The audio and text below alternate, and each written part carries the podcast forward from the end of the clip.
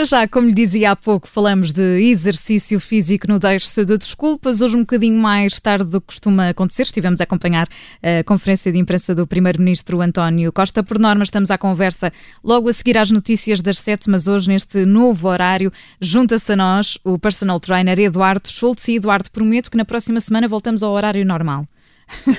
Olá, Ana, boa tarde. Boa tarde, bem-vindo. Olá, viva Eduardo. Olá, viva, tudo bem? Tudo, tudo. Eduardo, será que agora é uma boa altura para começar a treinar? Nós fizemos na semana passada um direto no, no Instagram do Observador. Esta pergunta surgiu variadíssimas vezes e, portanto, queres falar sobre o assunto? Sim, já foi assunto também numa rubrica anterior. Abordámos um bocadinho esse tema para perceber se nesta fase de pandemia, de doença viral, se era ou não uma boa altura para praticar exercício físico. E foi uma pergunta que nos foi feita no direto e que eu achei por bem voltar a ela, até porque tenho aqui alguns dados novos que podem ajudar a esclarecer. Portanto, a preocupação que lá está era por uma questão de, de contágio e, porventura, também de, eh, depois de reação a, do nosso próprio corpo a, a, um eventual contágio de uma doença viral. E, portanto, como sabem, o exercício físico tem aqui um bom papel no sistema imunitário, no sistema cardiovascular, no sistema cardiorrespiratório, uhum. e, portanto, tem aqui tantas vantagens que não é de todo de ignorar nem de negligenciar, mesmo em tempos de pandemia. E aquilo que proponho hoje é ouvirmos aqui uma parte de um estudo que foi feito com 1.002 pessoas, tanto homens como mulheres, um grupo muito heterogéneo, entre os 18 e os 85 anos, e foram propostas 12 semanas de treino. E precisamente, um dado curioso, foram eh, propostas de treinos num período de outono e inverno, um período muito mais suscetível doenças gripais, pequenas viroses e tudo o que diz respeito a doenças do foro respiratório. O que é que concluíram? Portanto, neste período de tempo, e os dados são, são muito concretos, as pessoas com melhor condição física tinham menos 46% no total de dias de doença. E uh, os sintomas revelavam-se muito menos severos, também na ordem dos 40%. Portanto, mesmo quando havia sintomas, certo. eram muito mais brandos. E, portanto, as pessoas que apresentavam melhor condição física eram aquelas também que praticavam cinco dias ou mais por semana e adoeciam muitíssimo menos comparadas com as pessoas que estavam a, treinar apenas uma vez por semana ou que não faziam qualquer tipo de exercício físico. Portanto, a resposta a esta pergunta, se devo ou não praticar exercício físico, é clara para mim. Sim, deve praticar. Agora, qual é aqui a grande questão? É a diferença entre o plano de treino ser um benefício, portanto, um remédio, ou vir a ser um veneno, é a dose de exercício físico que vamos, de facto, fazer. Portanto, não está em causa o treino, porque esse, como vimos agora, é sempre benéfico, está em causa que treino, que intensidade e para quem é que vamos, de facto, prescrever. Porque também já foi tema, aqui há uma rubrica anterior, falámos sobre precisamente uma dose extra de exercício pode ser prejudicial, inclusive em atletas de alta competição, que quando praticavam mais de 8 horas semanais de, de carga muito intensa, também eles eram mais suscetíveis a doenças do foro viral. Portanto, aqui a dose é que é importante de perceber se é ou não adequada a mim, que estou à procura de soluções de treino.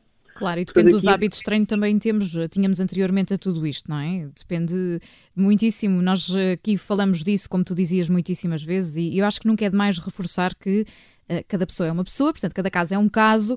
É muito importante a fonte de informação também para os treinos que vamos consultando agora neste período que estamos mais em casa. Um, enfim, são as circunstâncias atuais e, portanto, que vamos vendo muita gente treinar, por exemplo, nas redes sociais.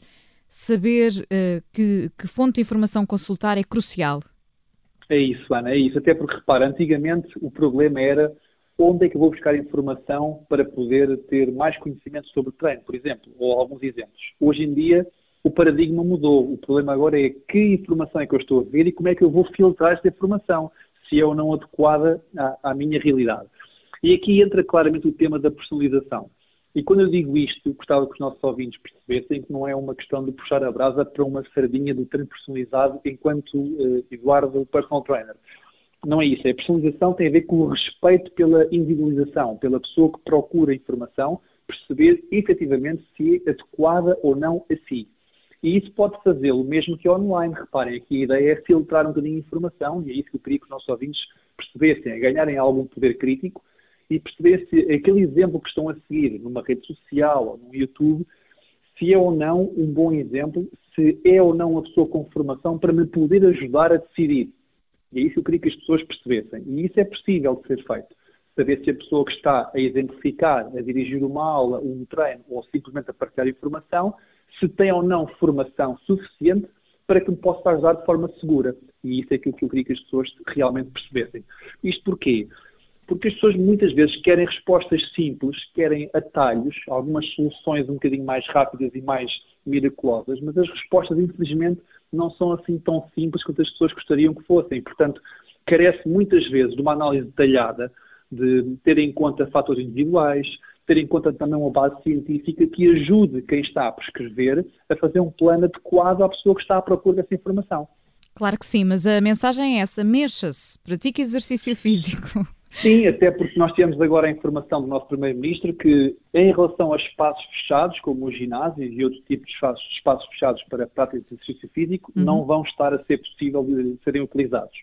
No entanto, o desporto dito eh, outdoor, portanto ao ar livre, em espaços abertos e com as devidas eh, seguranças, é possível de, de utilizar para a prática regular. Portanto, e já temos visto aqui também que não só outdoor, com ou sem material nenhum, como também em casa, e às vezes sem recurso também de material, é possível e é muito provável que tenham até bons resultados fazendo exercício desta forma. Exatamente. O Eduardo Schultz é personal trainer, junta-se a nós sempre à quinta-feira no Deixe-se de Desculpas. Na próxima semana retomamos o horário normal às sete e um quarto, mais coisa, menos coisa. Eduardo, obrigada. Bom fim de semana para Obrigado ti. Até para a semana. Bom fim de semana, até para a semana. Obrigado. Obrigada.